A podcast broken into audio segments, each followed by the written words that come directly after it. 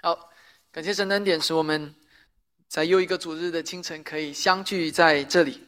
我们聚集在一起是按照圣经的吩咐和教导，要聚集成为一间教会。我们一起唱诗，一起读经，一起祷告。我们献上我们的奉献。啊，所有的这一切都是按照啊新约圣经的教导，所有这一切都是追随使徒时代的教会而传承的。所以。如果你还不是基督徒，我们非常欢迎你今天来到我们当中来参与我们的聚会。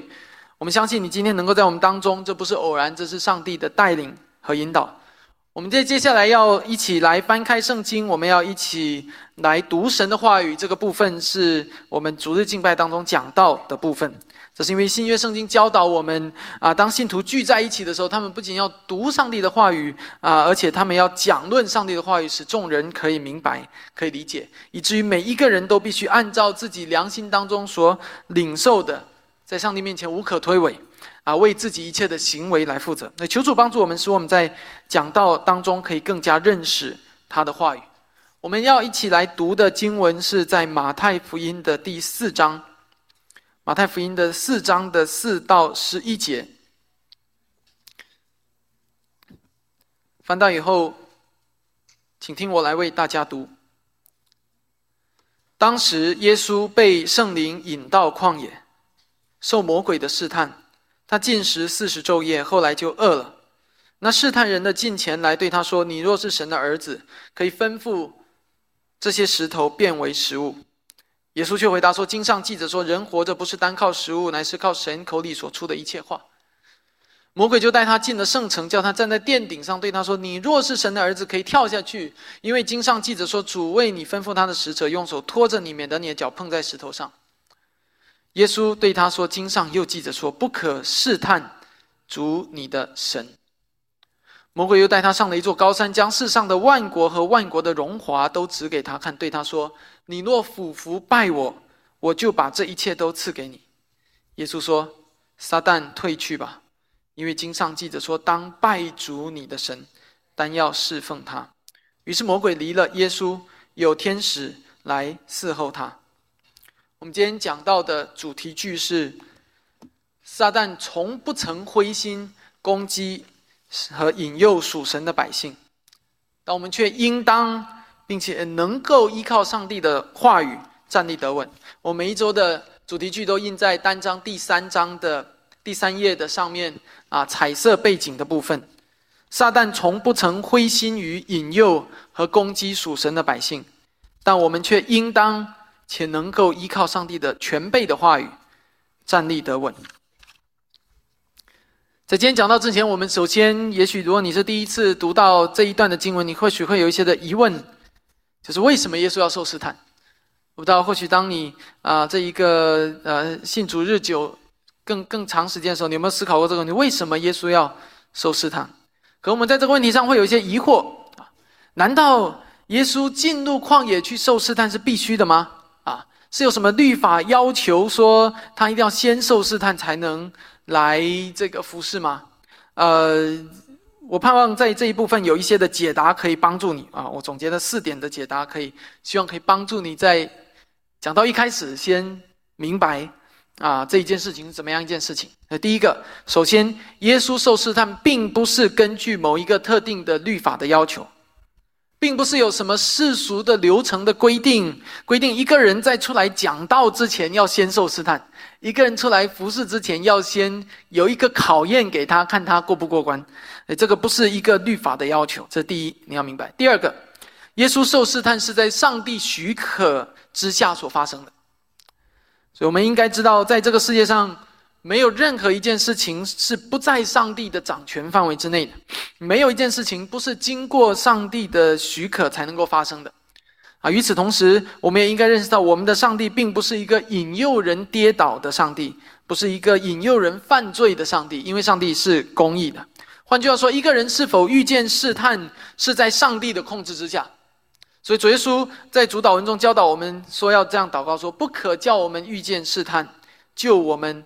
脱离凶恶，所以只只要上帝不允许我们发生试探，上帝就一定可以让我们不遇见试探。但是另外一方面，圣经也有相反的例子。所以你会看见有一些例外的案例，是上帝允许他的子民属他的人遇见试探，比如约伯，比如耶稣。上帝许可魔鬼去引、去、去引诱他们，去攻击他们，而这个你要如何解释呢？在这里，我们要看到这整件事情的全貌，而不能够只是看见事情的起头。你要看见的是，无论是约伯还是耶稣的这一个呃，耶稣基督的见证，他们最终都站立了。啊约伯虽然曾经一度倒下、跌倒、犯罪，但是最终上帝的大能又使他重新站立。啊！上帝对于他所爱、所拣选的子民，我们会看见他必将通过他的大能保守到底，哪怕他曾经可能会跌倒。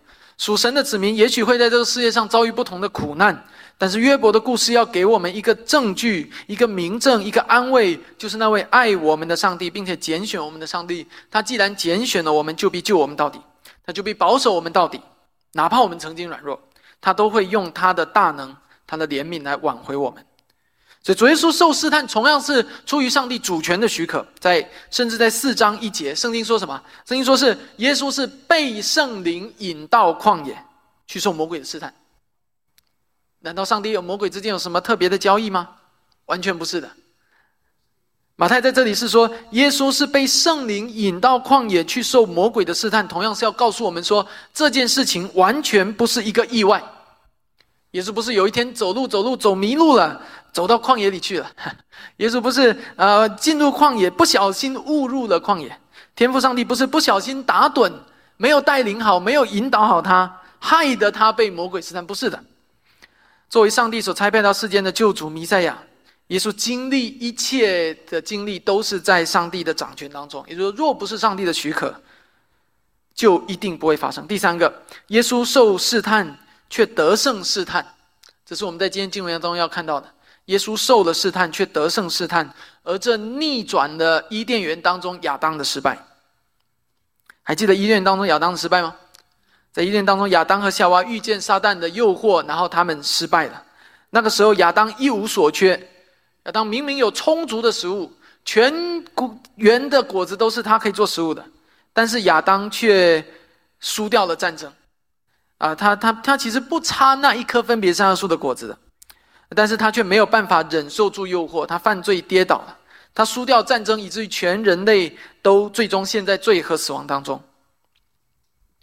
那在这样的背景下，耶稣作为末后的亚当来到这世上，这是保罗向我们所指出的，基督是末后的亚当，他就显得意义重大。他要重新经历伊甸园亚当所经历的那一个画面，他却要得胜。他来要颠覆、要翻转那位起初的亚当啊，为全人类所带来的悲惨的结局。起初的亚当在物质充足的情况下输掉了战争，末后的亚当，我们的主耶稣却在一无所有、极其饥饿、孤单，并且孤立无援的状态下赢得了战争。而这样的对比会使我们看见，一个人在魔鬼撒旦面前的得胜，完全不在于他的物质条件是否优越。今天我们常常会听到人说。我还不够有钱，我还不够富裕啊！如果我我富裕了，我保证我哪一天呃衣食无忧了，我绝对可以做得很好。我才不像那些人。等我哪一天衣食无忧了，我一定可以慷慨的奉献。呃，我等等我哪一天衣食无忧了，我一定保证我不再贪爱这个世界了。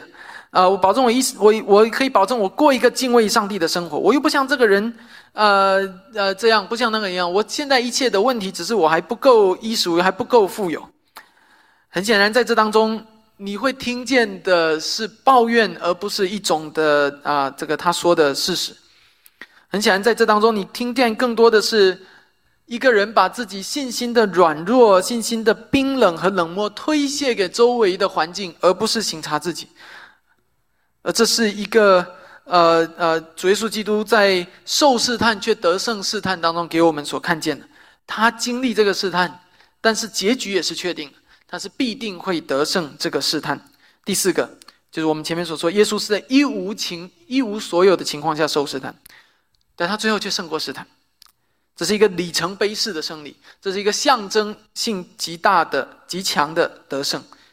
这一个得胜，正是基督三十三年半在这个世界上的他的事工的缩影。你看见基督如何得胜罪与撒旦的权势吗？从今天这段经文当中，你就可以看到，看得淋漓尽致。魔鬼好像吼叫的狮子，魔鬼兴风作浪，咄咄逼人。但是魔鬼可以得胜到一个地步，看似把圣子耶稣逼到退无可退的地步，一个绝境。看起来魔鬼只要再往前迈出一步就可以胜利了，但是最终却是基督得胜。换句话说，旷野试探的故事正是整个十字架救赎的影儿。看似撒旦好像得胜，但上帝却仍然掌权。这句话同样也是《这是天赋世界》第三段里面的歌词。我不知道你们唱过这事情，应该都有唱过。啊，魔魔鬼啊，黑夜好像已经得胜，天赋却仍掌权。所以感谢归于上帝，亲爱的弟兄姐妹。如果你非常确定你是天赋所拣选的孩子，如果你非常确定你如今是在基督耶稣里面，那么你就不需要为着这这一切你在世上所遇见的困难和挑战、苦难而担心。你要做的就是确保你自己在基督里面，因为基督已经得胜。任何时刻魔鬼好像快要得胜，你都不要灰心和气馁，你总要依靠上帝，因为基督已经得胜。因为凡事出于上帝的主权。凡是有上帝的许可，他必将保守他的子民直到末了。以上是我们在讲到一开始，希望向大家所解释的基督受试探的四个重要的意义。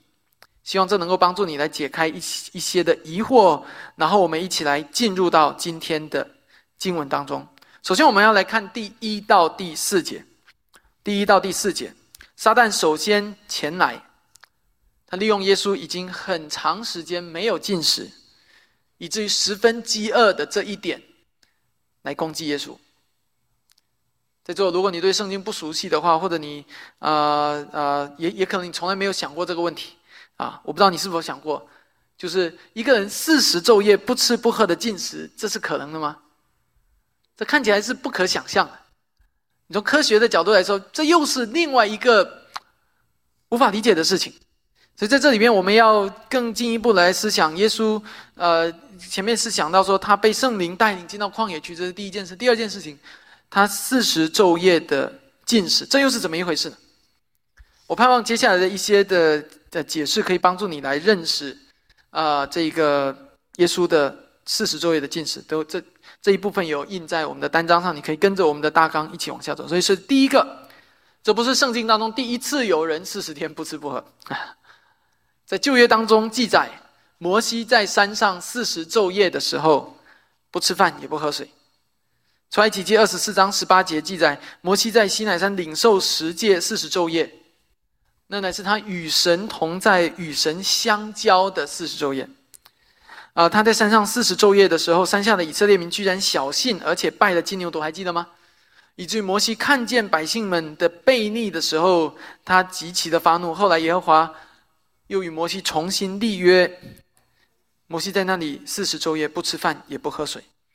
出埃及记二十四章、出埃及记三十四章都对这件事情有记载。这第一个，这不是圣经第一次有人四十昼夜不天不吃不喝。第二个，正如耶和华呃，正如主耶稣所指出的，人活着不是单靠食物，乃是靠上帝口里所出的一切话。这句话什么意思？有些人会觉得难以置信。呃，也甚至你会以为说，哎，基督教是不是精神胜利法啊？吃空气就好了啊？不吃那吃口里所上帝所口里所出的一句话，这句话什么意思？这句话乃是在告诉我们说，一个人活着是凭着上帝的意思，而不是凭着人的意思。一个人可以有许多的食物吃，但是却会死；但是一个人的永远的活着是依靠上帝口里所出的话。啊，在圣经当中关于。不仅如此，呃，在圣经当中，关于食物的神迹其实并不少见。啊，呃，关于食物的疑问，如果你在这里有疑问，我相信许多故事当中你也会有疑问。比如五饼二鱼怎么喂饱五千人？啊，在呃呃这个圣经当中，关于食物的神迹还有许多。以色列人在旷野四十年，每一天他们都在经历食物的神迹。每一天的早晨，当他们打开帘子走到走到营外的时候，在地上就有玛瑙可以吃。他们就这样吃了四十年，他们都不知道那是什么东西。每天晚上就会从天降下来，甚至到了一个地步，以色列民可能都已经觉得这是理所当然的。每天晚每天早晨睡醒，地上就有吃的。想象一下，每天早晨一睡醒，门口就有东西吃，可以一连四十年一个正常的人会是什么感受？很容易就会觉得这是理所当然的。所以你会看见人类是很容易把神迹当作习惯，然后再继续按照自己的贪心去要求更多的神迹。这是我们在出埃及记所看见的。在旧约当中也有其他关于具食物的神迹，比如说，当以利亚为了躲避亚哈的追捕，他藏在山洞中的时候，周围什么都没吃的时候，圣经记载上帝吩咐差派乌鸦给以利亚叼来饼和肉来供养他。那是一段饥荒的年间，到以利后来最后以利亚来到一个寡妇家，整个饥荒的年间。许多的家庭几乎都没有什么吃的了，在那个寡妇家更是同样如此，只剩下一把面、一点油。于是那寡妇就用她仅仅有的一点点来奉献给上帝，做成饼来给以利亚吃。结果最后，你还记得圣经怎么样记载吗？那个寡妇家的饼和油却源源不绝，那个油瓶从来不曾倒空，就让上帝养活了以利亚寡妇和他的儿子三年多。在新约当新约圣经当中，就更多这样的神迹了啊！五饼二鱼喂饱五千人，七个饼几条鱼喂饱四千人，这都是圣经的神迹。这些这些的经文都在告诉我们一件事情：一个人得饱足是上帝使人一个人得饱足，不是你的食物，不是你的金钱，不是你的努力使你得饱足。但这些也都是圣经当中向我们所记载的神迹，正如主耶稣基督在这里，他说经历四十天不吃不喝却能够存活的神迹。以至于主耶稣在这里所说的话，并不是在告诉我们说我们可以靠精神胜利法而活。这些这句话也不是意味着，呃，人活的不是单靠食物，乃是靠上帝口里所出的一切话。也不意味着基督教是一个务虚的宗教，讲那些虚空的话，好像读书就可以吃饱，喝空气就可以吃饱等等的，不是的。在这里乃是该告诉我们说，人活着不是靠自己，乃是依靠上帝。人活着乃是在乎上帝让你活着。你今天所气息的存留，你今天仍然有力气，所有的这一切乃是依靠上帝。换句话说，上帝只要稍微的调整、改变一下周围的环境，我们可以全人类可以分分钟的，我们就进入饥荒的状态里。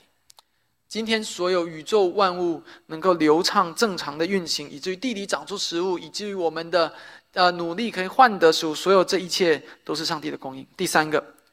我们要谨慎，不要误解了这段经文，以至于机械性的抄袭和模仿，并且强迫上帝把这种神迹施行在我们身上。所以，有的人我不知道你会不会呃，或者有的人就会想：哦，那可以啊，那他四十天不吃，我也四十天不吃不喝，上帝也让我活着吧。在这里面，我们要更呃，要要正确的认识我们今天所谈论的进食、祷告和在这里面主耶稣所经历的这一个的神迹。进食祷告当中的进食，是希望透过进食这种刻苦己身的方式，来提醒我们，我们应当为某一件事情竭力的、不断的祷告代求。OK，进食祷告是一种敬虔的操练。进食祷告是呃呃呃基督徒两千多年来的传统，是也是在圣经当中的传统。那是一种刻苦己身的操练，但这绝不是一种能够向上帝索要神迹的方式。或许有人会因为这进食祷告而经历神迹，但是你不要忘了，施行神迹的主权在上帝。你说上帝要施行，他就施行；上帝说不施行神迹，他就能够不施行神迹。所以我盼望你不要把这里的经文和进食祷告混在一起。进食祷告可以一餐，可以两餐，可以一天，但你永远记得，你不是上帝，你不能要求上帝让你神迹般的不饿，你不能要求神迹般的让你肚子里总是有食物。更重要的是，你不能要求上帝看在你刻苦己身的份子上，看在你进食祷告的份上，就必须的、一定的要应允你的祷告。上帝是我们的主，不是我们的仆人。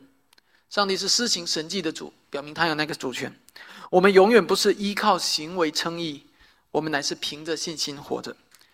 我相信在这背后，我我我可能慢慢的打开你一点点的这个思绪，可能你还会有更多你的疑问在现在冒出来。可能本来读还没有这些疑问，现在反而越讲问题越多了。我我欢迎啊，我们今天没有办法一一的去处理这一个部分的问题，所以欢迎你私下或者在其他的施工、其他的主日学课程或者门徒班当中，你可以提出来，我们继续来探讨。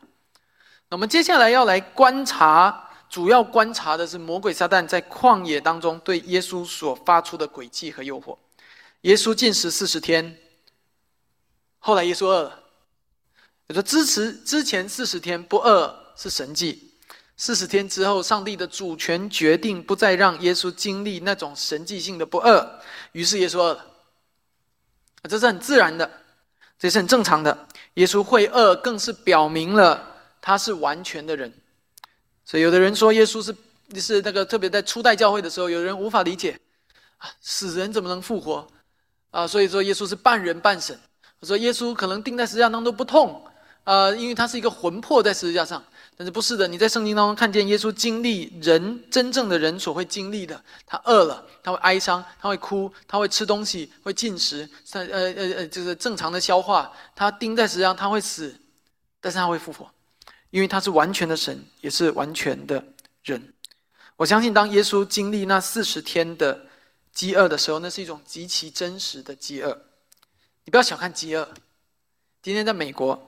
你不太容易经历到真正的饥饿 啊，因为我们啊正生活在一个物质极其丰富的环境当中啊，你要获得食物是再容易不过的事情。我相信那些如果你曾经啊在大陆有过三年饥荒的，如果你有经历过那一种的，我的父辈和我的爷爷辈就常常跟我提起那三年大饥荒的的的弟兄姐妹。或那些真正在贫穷地区生活过的弟兄姐妹，我相信你一定有更更加真实的经历，在那种真正的饥饿里面，一个人会乏力，会崩溃。真正的饥饿的时候，一个人会什么都想要拿来吃，甚至会出现幻象、幻觉。啊，这是卖火柴的小女孩的故事的基础啊，逻辑基础。啊，在那种极度的饥饿里面，一个人会妥协，会屈服。甚至会被迫答应任何条件，甚至是任何不公平的要求，就是为了换一口食物来吃。而魔鬼撒旦在这个时候出现，正是利用了这一点。所以他对耶稣说：“你若是上帝的儿子，可以吩咐这些石头变成食物。”魔鬼这句话充满了诡诈。你如果仔细的思想，你会发现他其中的计策、伎俩。和当年在伊甸园里当中是如出一辙。他的话在这里换一个问法，你可以这样问，可以这样理解，就是魔鬼在问，在对耶稣说，在说：“你不是杀，你不是上帝的儿子吗？既然你是上帝的儿子，他为什么不供养你呢？他为什么要把你丢弃在这个可怕的旷野中呢？”换句话说，他在怎么样？他在嘲笑耶稣，他在奚落耶稣。算了吧，我看天父上帝也不爱你你根本不是他的爱子嘛。你看你现在的处境这么糟糕，你这么可怜，你看你遭遇了这么大的麻烦，你看你现在的样子奄奄一息的，天父上帝竟然让你遇见这么大的苦难，我看他根本就不爱你。你听出其中的端倪了吗，弟兄姐妹？其实我已经。我我不知道刚才那一段话，你到底听的时候感觉在讲耶稣，还讲你自己？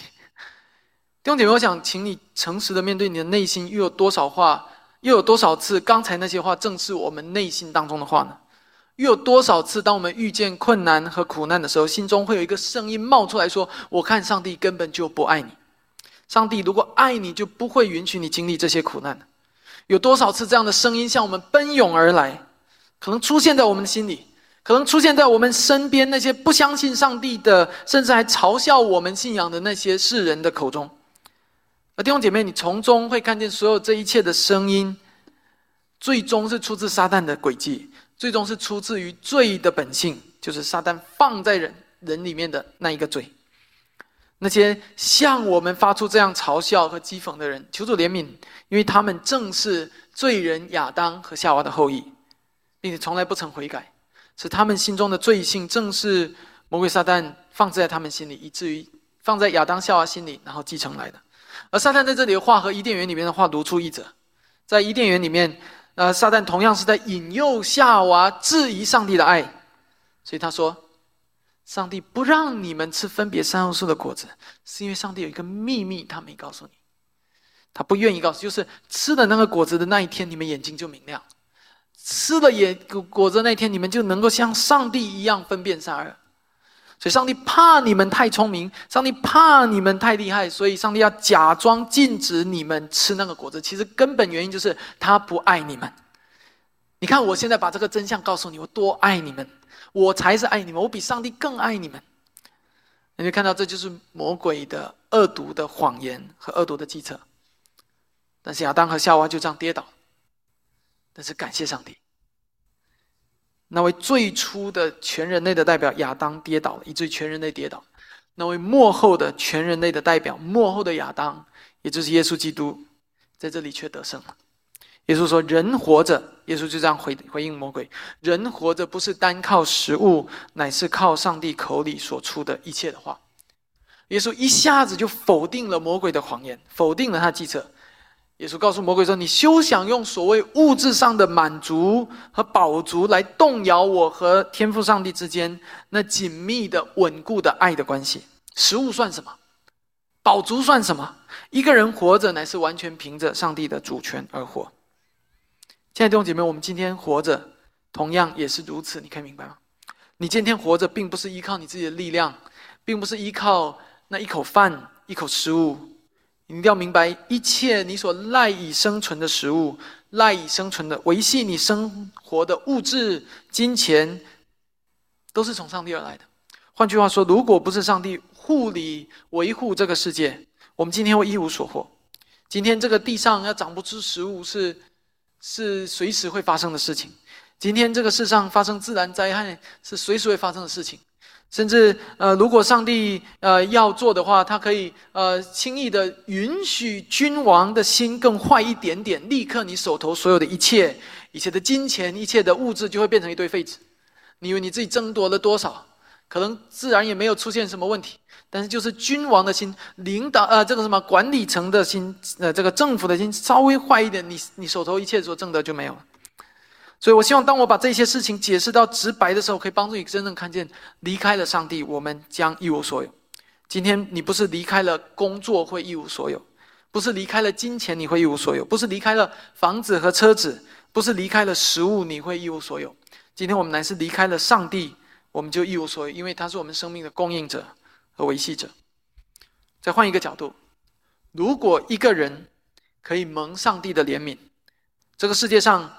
呃呃，如果一个人可以蒙上帝的怜悯，在这个世界上获得源源不断的财富、无限的财富，成为这个世界上最有钱的人，成为世界上最长寿的人，但是他却不蒙上帝的怜悯而认识救恩，他也不认识上帝，也不信靠他，是他在物质上获得了无限的财富，但他在属灵上却是极度的贫瘠，从来不曾认识救恩的话，请问他拥有这许多许多？的人生又有什么意义呢？当一个人如果享受完这世上一切的荣华富贵，然后悲悲惨惨的离开这个世界，带着绝望，带着恐惧，带着对永呃审判中的永远的刑罚离开世界，又有什么意义呢？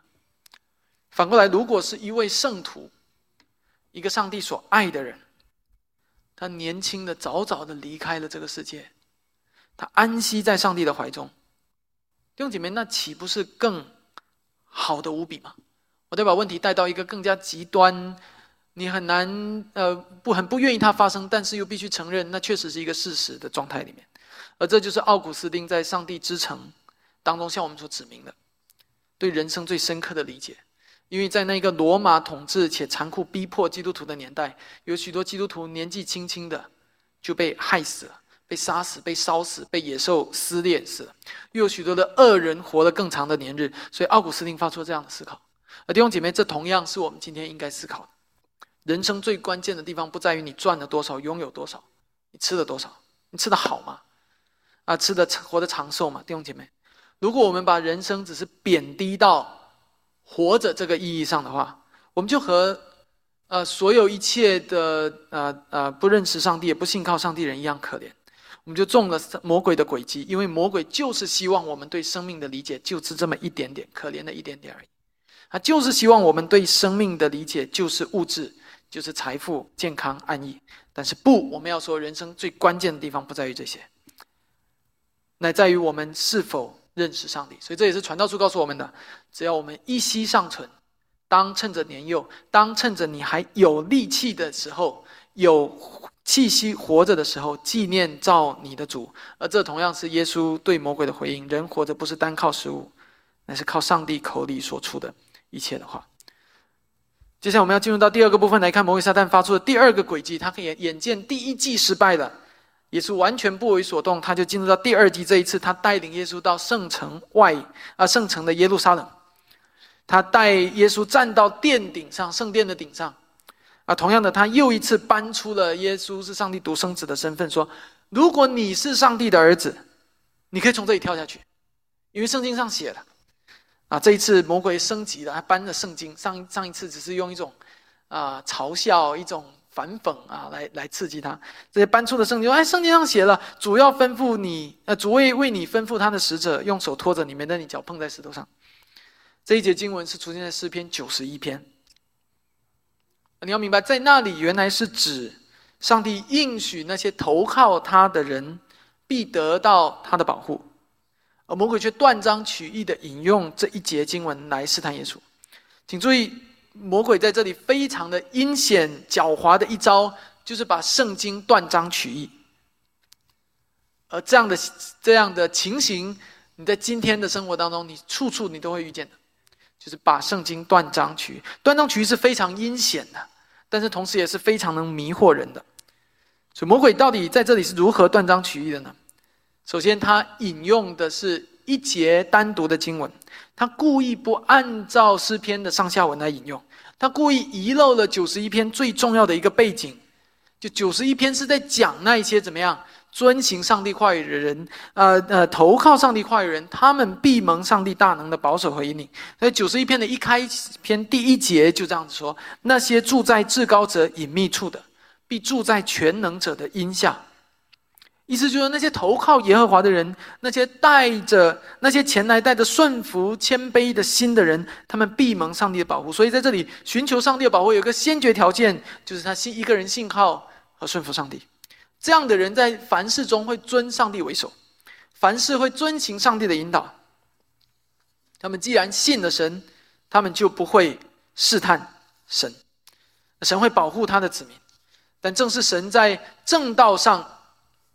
来保护他的子民，上帝是按照他的神圣的公义和圣洁来保护的。一个住在至高者隐秘处、住在全能者荫下的人，当他被称作上帝的子民的时候，他不会行走在上帝的心以外，因为他住在至高者的荫下。他更不会把自己放在某一种的危险当中，以至于故意让自己遇到危险，然后来试一试，来强迫上帝做出一些神迹性的事情来拯救他。一个在全能者印下的人是不会这样做的，所以首先魔鬼把这一节经文，呃，把十一节从整个诗篇九十一篇的大背景中抽离出来，他完全忽试了这篇诗篇所谈论的是那些爱主的人，那些走正道的人。不仅如此，魔鬼引用九十一篇的时候，他的目的是错的，他的目的就是要来试探耶稣，所以主耶稣一针见血的指出来。他说：“不可试探主你的神。”他把这个本质点出来。魔鬼在这时候假惺惺的搬出圣经的话语，好像我很敬畏圣经啊！你看圣经都这么说了，圣经是有权威的，我多敬重圣经的权威。但其实它的本质是在试探上帝。什么叫试探上帝？就是按照自己的心意，想要强迫上帝为他做事情，想要强迫上帝做人的仆人，为人服务。但是上帝其实有他自己的时间，有他自己的计划，所以上帝不会接受世人的激将。在这里，同样的，基督要死，基督要走上十字架，基督要成为众人的牺牲。但上帝有他的时间，不可试探主你的神，强迫他来改变他的心意。从第七到第十一节，我们在要先来看这个撒旦的第三个轨迹，然后我们最后还会一起来思考断章取义这个事情。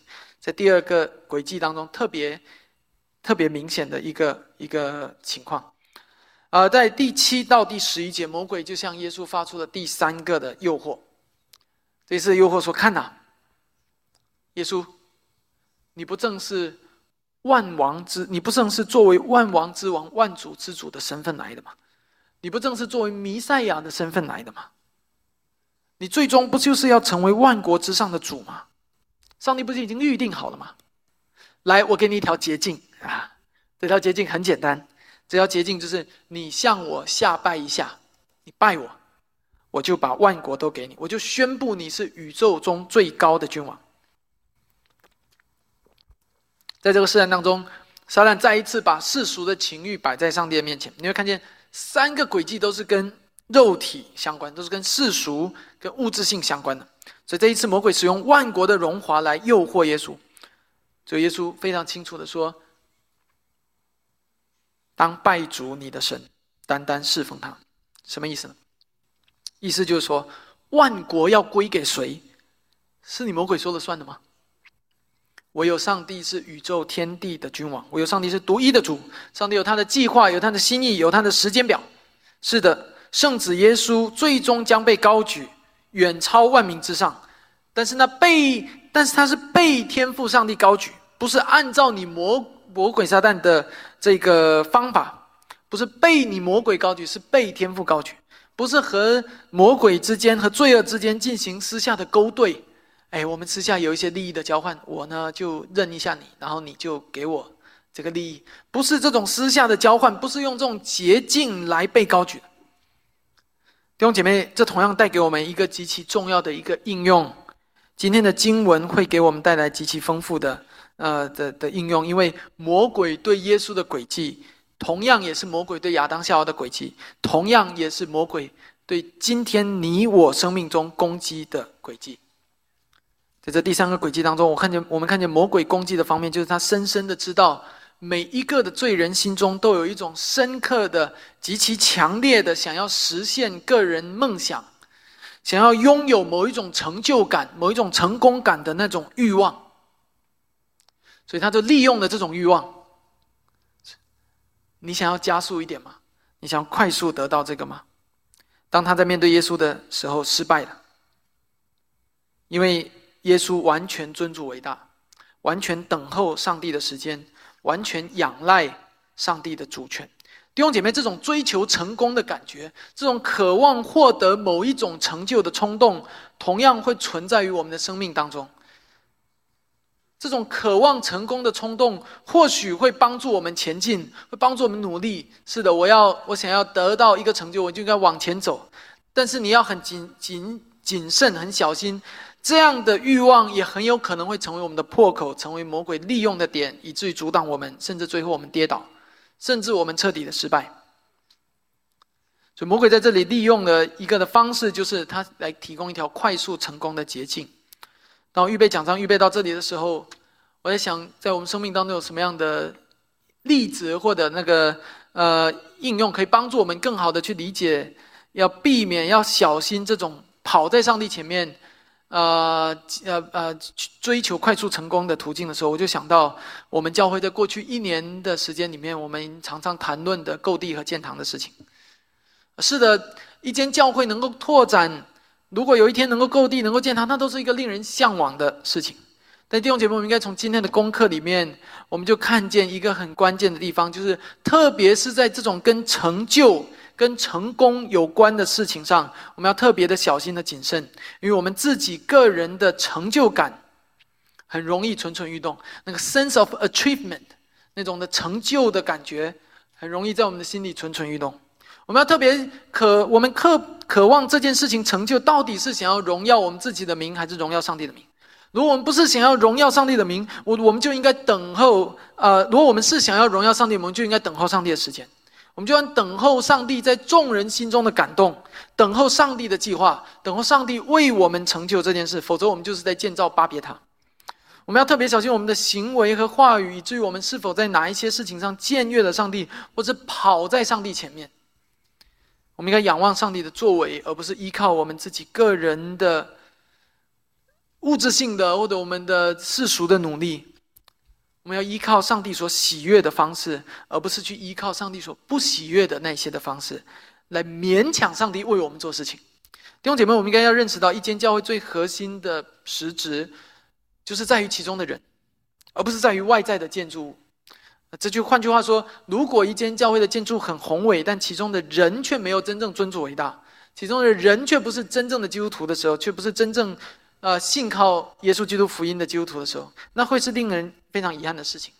而在教会建造这件事情上也是一样，无论是内部建造，比如我们制定章程、成员之约、信仰告白，还是外部的建造，比如购地建堂，我要说，没有一件事是可以依靠捷径来达成的。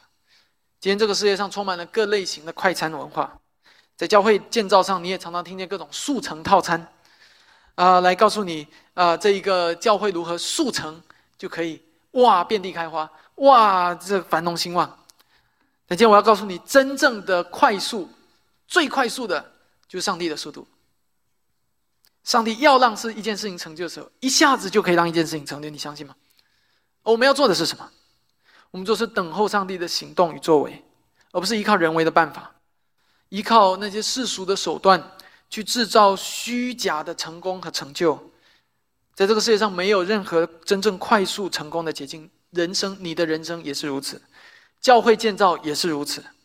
如果要说有唯一的一条快速捷径存在的话，那就是上帝大能的双手的作为。但那是出于神的，不是出于我们。最后，我们要一起来思考一下关于断章取义的问题，因为这在我们生活当中处处皆是。啊，魔鬼撒旦会随时利用这样的方式来让我们误解神的话语。在今天的经文当中，撒旦也引用经文，摩耶稣也引用经文。但引用的方式截然不同，而这背后告诉我们一个最基本的，也是极其重要的功课，就是并不是引用圣经就一定合乎圣经，并不是引用圣经就一定合乎圣经。同样的，并不是有引用圣经就一定是合乎圣经的讲道。同样的，并不是常常引用圣经或者把上帝挂在嘴边。就真的是一个重生得救、敬虔爱主的基督徒，请注意，我并不是反对人们把那些话，比如说“阿门”、“感谢主”挂在嘴边，我并不是反对这个，我也不是反对人们在日常的交谈中引用圣经，我我都不反对这个。但我要说的是，这些外在的事情代表不了什么，代表不了你内心中是不是真实的有那个属灵生命。我们不要追求那些表面的功夫，那些外在的。那徒有其表的那些灵巧乖谬的言语，我们也没有必要追求那些啊所谓的假大空或者所谓的伪光正的话语。你知道什么叫伪光正吗？啊，伟大光荣正确啊！这大陆的弟兄姐妹听得懂什么叫伪光正？我乃是要提醒弟兄姐妹，我们应该要不断的追求用合神心意的方式来引用圣经，来应用圣经，让经文作王的真正含义。是尊主为大，它的背后的精神是唯独圣经，是高举圣经，而这就是宗教改革带给我们精神，并不是引用圣经就一定合乎圣经。所以雅各在雅各书里也告诉我们：你呃，他说你信神只有一位，你信的不错，鬼魔也信，却是战经。啊，同样的换在今天的语境当中，雅各书可以被这样子表述：你晓得圣经，你晓得不错，魔鬼也晓得，却是断章取义。你可以明白什么意思吗？啊？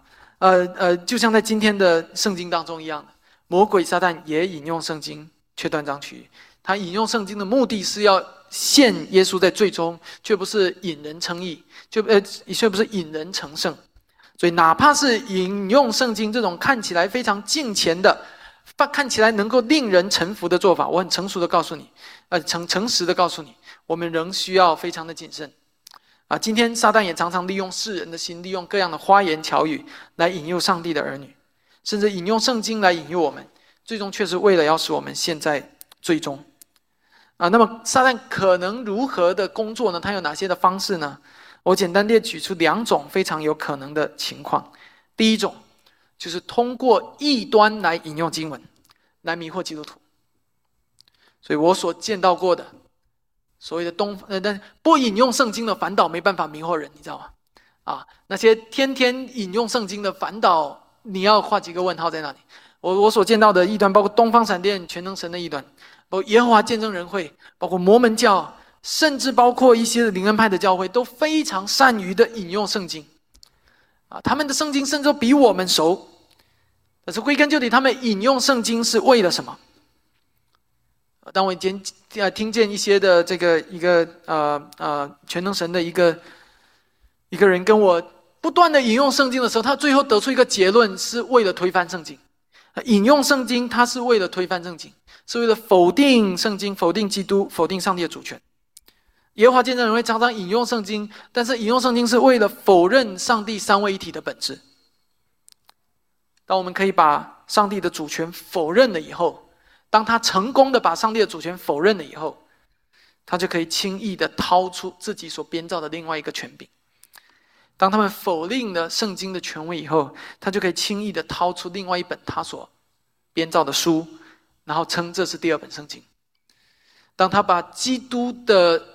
呃，耶稣是基督的身份否定了以后，他就可以轻易的又带给你认另外一位的人，所以说这个是主，这是第二个基督等等之类的，他们就可以开始迷惑众人，引诱众人，然后让人跌倒。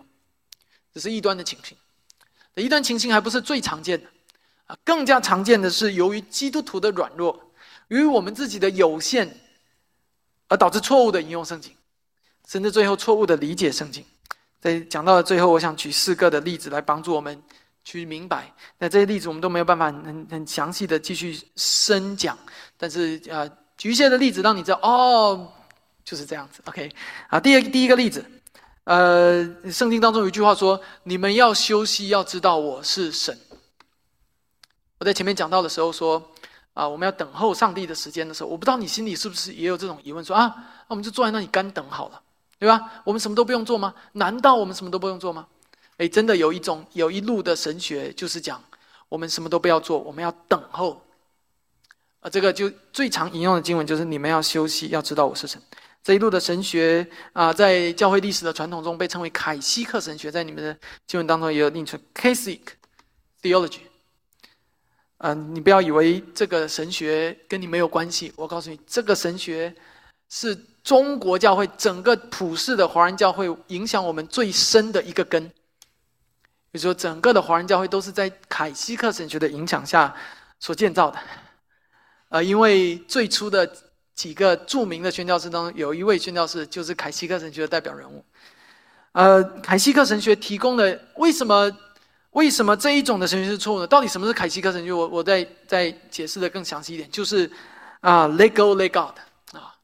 让上帝做他的事情吧，我反正我们最敬畏他的表达的方式就坐在这里等，啊，上帝会做事，上帝会行奇妙神迹来供应我们的，所以当你也会听见的一些的，我们并不是在批判，我们只是在提醒大家，在这样的思思想背后，我们要注意什么？OK，所以你在听见有时候一些宣教士的故事说，啊，那他的他的哲学或者他所任性的就是坐在家里等。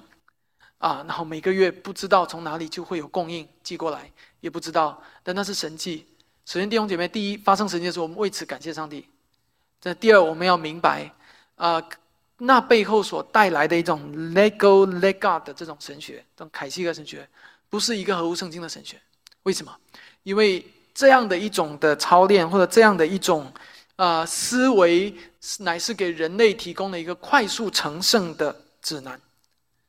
所以换句话说，凯西克神学的问题在哪里？在于告诉你说，你人生啊不用那么多的坚守啊忍耐什么，我给你一个快速成圣，一秒钟你就噗你就你就达到这个最完美的状态，就你所有事情都不要做，坐在那里等，一秒成圣，你人生不用花几十年成圣，你你你你你不用那呃不断的操练，又又遇到困难，又又跌倒。呃呃，凯西克的神学低估了成圣的代价。呃，从背背后本质来看，你会看见它是带有快餐文化的影子，啊，想要提供给你一条成圣。呃，甚至放任你自己在一些的险境当中来试探上帝，上帝要为你成就一些的启示。我们受这一个的极其深远的影响，因为凯西克的神学的背后是金钱主义，呃，这是一个在西方教会呃两三百年的一个的影响。所以啊，有一些的书在这方面有呃很更清晰的教导。如果你有兴趣，可以去读。有一本叫做《No Quick Fix》，没有快速的修复，意思就是说没有快速的成圣啊。那那一本书，整个呃就是在介绍整个凯西尔神学的发展缘起，一直到今天。这是第一个，你们要休息，要知道我是神。这句话拿出来断章取义，是可以带来极其负面的影响的，以至于带领弟兄姐妹有一个错误的认识。呃，我再举一个第二个节的例子。耶和华说：“我知道，呃，我向你们所怀的意念是赐平安的意念，不是降灾祸的意念。”这同样是另外一节类似的经文，人们很喜欢举，为什么？因为这样的经文举出来的时候，我们觉得哇，对吧？呃，圣经里面充满了祝福，哇，真好。呃，我就想要的过那样的人生，我就想要赐平安的，而不是降灾祸的人生。但是，那背后有一个很重要的关键词是“你们”。那说我向你们所怀的意念，而这个你们是谁？这个你们是指向上帝的子民，是将每一个蒙拣选的上帝的子民。那子民的旧约指向以色列人，在新约指向基督徒，每一个因信被称作亚伯拉罕子孙的人。这保罗在罗马书、在加太书里面告诉我们，呃，指向每一个信靠耶稣的人，而那个才是你们。所以现在弟兄姐妹，当你读到这些经文的时候，你要关注的不是啊，能不能呃全部是赐平安的意念，不要降灾祸呢？你不是关注这，你要关注是我是不是那个你们当中的一位？你要关注的是你是不是真的在基督里面？你说，如果你不是在那个你们当中的一位的时候，这句话与你是无关的。以这句话与那些不认识神、不信靠神的人是无关的。而你知道，当我们不去谈论你们，而只是谈论赐平安的时候，很容易就进入到某一种的成功神学。啊，基督教呃教会变成一个贩卖平安的意念的地方的商店，那叫平安意念商店。啊，每个人来买一下就可以回去。不是的，你关键点在于教会应该要。确保加入到教会、委身教会的那个人是在你们当中一员，因为我们就是在那个你们当中的一员。更进一步的，在这里的平安，不是指属世的平安，不是指你今天出门啊可以平安回到家的平安，你的股票不会跌，你的基金不会跌，你的房子不会贬值的平安。这里的平安乃是指向永恒的平安。这意味着，如果在今生你所经历的苦难和试炼，是为了你在永恒当中得平安的话，那仍然是有益的，那也仍然是合理的。所以，我们不要误解了这个你们，也不要误解自己的平安。由此，我们才可以真正理解这一段的经文。否则，你就在基督教鸡汤当中那一些啊泛泛而谈啊喝起来很好喝的鸡汤当中而迷失了。最后还有两个短短的例子，一个就是我靠着那加给我力量的，凡事都能做，在腓立比书四章十三节，这一章这一节经文也常常的喜欢被基督徒所引用。呃，但到底什么叫做凡事都能做？保罗在这里要讲的是，任何处境、任何试炼、任何危险，我都可以忍受，都可以经过。无论是富足还是卑贱，无论是高山还是低谷，无论是健康还是疾病，我都可以忍受。这个是保罗在这里讲的。为什么呢？因为上帝加给我力量。我靠着那个加给我力量的上帝，我就可以忍受，可以经历任何在这世界上，无论是高山或低谷。但是今天世人常常喜欢错误的引用这句话的时候，就会去宣扬一种，啊，只有成功没有失败的人生，因为人们只喜欢成功，不喜欢失败；人们只喜欢做那些他们自己喜欢做的事，就不喜欢做那些他们理当做却懒得去做的事。所以当他们喜欢做的时候，他说：“我靠，他加给我力量的，凡事都能做。”哇，为什么？因为那是他喜欢做的。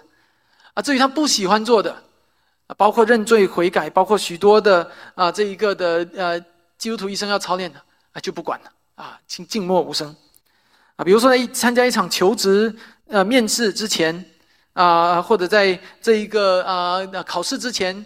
啊，或者在什么比赛之前，我们好喜欢讲这句话。我们喜欢在迎接成功的时候讲这句话，把这句话当做一个口号。叫做面对低谷的时候，面对困难挑战，比如肉身的逼迫，比如身体的疾病，比如经济上的破产、失业等等的时候，我们就忘记了这句话。而事实上，保罗讲这句话，却是为了那些事情而讲的，却是为了一切的苦难、不平安、呃生病、逼迫而讲的。讲说靠着那加给我力量，凡事我都能经历过去。凡事我都能渡过去。保罗说句话时候，绝不是在说我靠着那加给我力量，我们凡事都做成功，凡事都不会失败。No。最后一个，呃呃，也是作为案例啊，我想跟大家分享的，就是圣经当中有说，无论在哪里有两三人奉我的名聚会，在那里就有我在他们当中。啊，这这是基督应许他与我们同在的经文。保罗说，这却不是我们可以用来聊以自慰的经文。你可以明白吗？啊，也不是我们可以因此无视聚会，或者忽视聚会，或者缺席聚会的经文。那对教会里面的弟兄姐妹来说，这同样不是我们可以用来美化一间教会在聚会或者祷告会上出席率低的经文。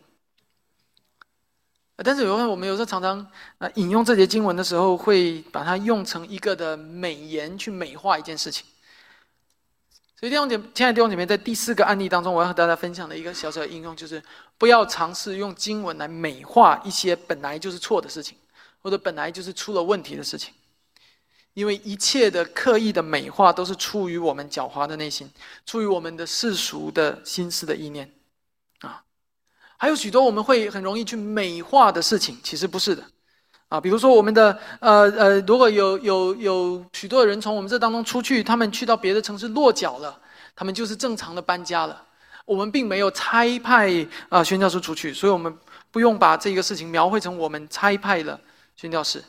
啊，还有许多的时候，啊，这个这个撒旦也常常利用世人的心，用各样的这种这种啊，这个引用圣经的方式来使我们去美化许多的事情，啊，比如说这个呃，这个我们常常会去呃美化一个人的这个呃软弱和跌倒啊，然后呢啊，这个呃说他如果没有那个跌倒啊，他就呃呃这个怎么样，最后不会成圣或者不会啊进步一样，好像那个跌倒呃是一个的怎么说？一个的一个的一个一个，不是他的错一样，OK，啊，如如果你这么美化的话，那犹大做了全人类最伟大的一件事情，就是把耶稣送上十字架，啊啊，犹大的这个的他的贪财，他的情欲啊，反而会成为一件可以美化的一个的一个的呃事情，但是圣经却不是给我们看见是这样子的，求主帮助我们，来在这个过程当中不断的去思想。很多时候，我们软弱的，就是软弱的；跌倒了，就是跌倒了；啊，我们犯罪的，就是犯罪的；啊，我们纷争或者分裂的，就是分裂的。我们不能说只有这些险境才能体现出神的错位，我们不能够那样子去说。所以，当耶稣应许我们说，当我们有两三个人奉他名聚会的时候，那是一节极其美的经文，表明他应许与我们同在。弟兄姐妹，我们要看到那个的美的地方，我们应该为此感谢上帝，我们应该为此得到一个平安的确据，我们应该确实知道主与我们同在，他说话算数，但绝这绝不能成为一个借口或者理由来美化我们在事工上的不足，或者是人心在爱主这件事情上的冷漠，或者其他等等之类。求主帮助我们。我相信在这一生当中，我们还有很长的路要走。我有很多要成长的。我们每一个人都有很多要彼此勉励、要彼此成长。时间关系，我们不能够举更多的例子。求主用他的话语亲自来教导我们，让我们更加全备、认真的、严肃的来学习他的话语，并且应用他的话语，而不是断章取义。我们一起祷告。